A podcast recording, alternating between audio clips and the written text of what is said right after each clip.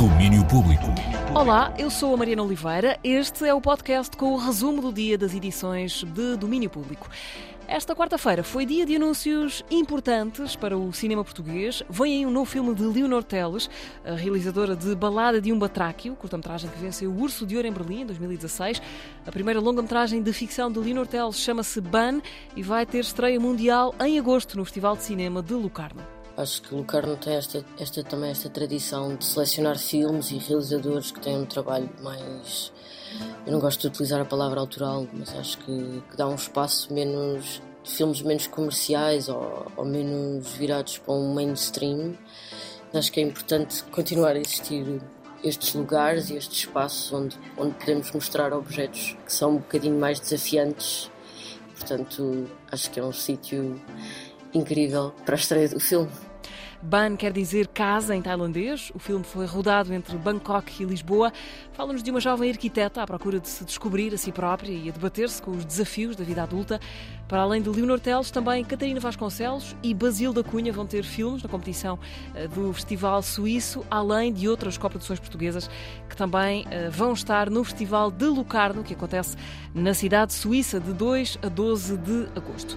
E agora o teatro, porque já começou ontem a edição 40 do Festival de Almada. Há espetáculos e muito à volta deles, a acontecer até 18 deste mês. Hoje e amanhã, por exemplo, pode-se ver Suécia, estreia de Pedro Mexia a escrever para teatro numa encenação de Nuno Cardoso. E amanhã na escola Dom António da Costa é o regresso de um espetáculo que o Teatro do Vestido estreou em 2021.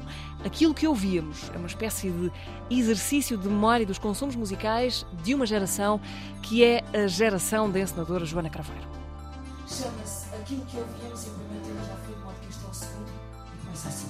É uma ideia que eu já tenho há muitos anos, já temos há muitos anos, de poder fazer um espetáculo sobre isto. Era sobre como nós ouvíamos música, numa determinada altura, ali assim, cronologicamente, digamos ali no final dos anos 80, início dos anos 90, e portanto dentro da companhia já se falava sobre isto uh, há alguns anos. Tornou-se claro que era realmente uma, uma memória que nos constituía e que talvez valesse a pena falar sobre isso, que podia haver uma matéria para trabalhar. Uma daquelas praias ninguém conhece, só com três pessoas. Já, Exceto que essas praias não existem realmente. Enquanto que isto era muito real. Nós éramos incrivelmente.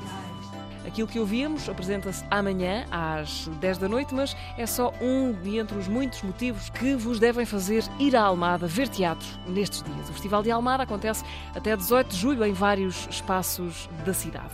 Já no Teatro São Luís, em Lisboa, estreia-se hoje Da Felicidade, uma peça-concerto em que Cristina Carvalhal e João Henriques refletem sobre a alegria e a felicidade. Na verdade, cozemos várias histórias com canções, com imagens, com Cartas. diários, cartas, reflexões filosóficas, histórias do A cotidiano, Felicidade, literatura, parvoices, muitas parvoices, anjos e gênios dentro de garrafas. Enfim, Todos nós sentimos a paralelismo. Ah, Sim, sim.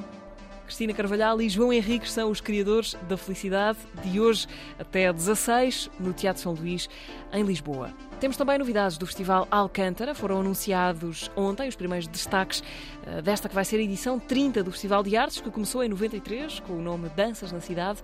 Os diretores Carla Nobre de Souza e David Cabecinha lançam as primeiras pedras do próximo Alcântara, onde Marco Mendonça vai estrear um solo chamado Blackface. O blackface é uma prática teatral em que os atores pintam a cara ou a pele para representar personagens que ridicularizam as pessoas negras. O espetáculo Marco Mendonça fala da história desta prática racista, desde a sua raiz nos Estados Unidos até aos casos portugueses, passando também pela sua experiência pessoal e profissional. É um espetáculo a solo, num formato entre o stand-up e uma espécie de conferência musical. No CCB, a Gaia de Medeiros apresenta a peça Pai para Jantar, um encontro intimista à volta de afetos, desejos e ideias sobre o que é ser homem. No contingente internacional, o brasileiro Marcelo Evelyn traz cá o Irapuru, uma peça de dança inspirada nas matas brasileiras, e Nádia Bogré apresenta um espetáculo criado com um grupo de pessoas trans eh, da cidade de Abidjan, na costa do Marfim. O Alcântara acontece entre 10 e 26 de novembro. O programa completo vai ser conhecido em outubro. Alegações finais para falar de concertos, dois para agora, outros para depois. Kevin Morby chega hoje a Portugal. O músico americano apresenta This is a Photograph em dois momentos, hoje no Lisboa ao vivo, amanhã no Art Club do Porto.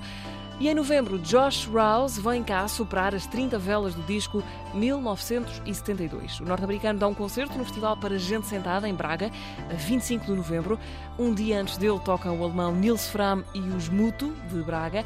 No dia de Josh Rouse tocam também os Gilsons, banda formada por um filho e dois netos de Gilberto Gil. Festival para Gente Sentada acontece a 24 e 25 de novembro em Braga. Fica por aqui o podcast com o resumo do dia do domínio público. Regressamos amanhã em FM a partir das 11 da manhã. Venham connosco. Até lá. Domínio Público.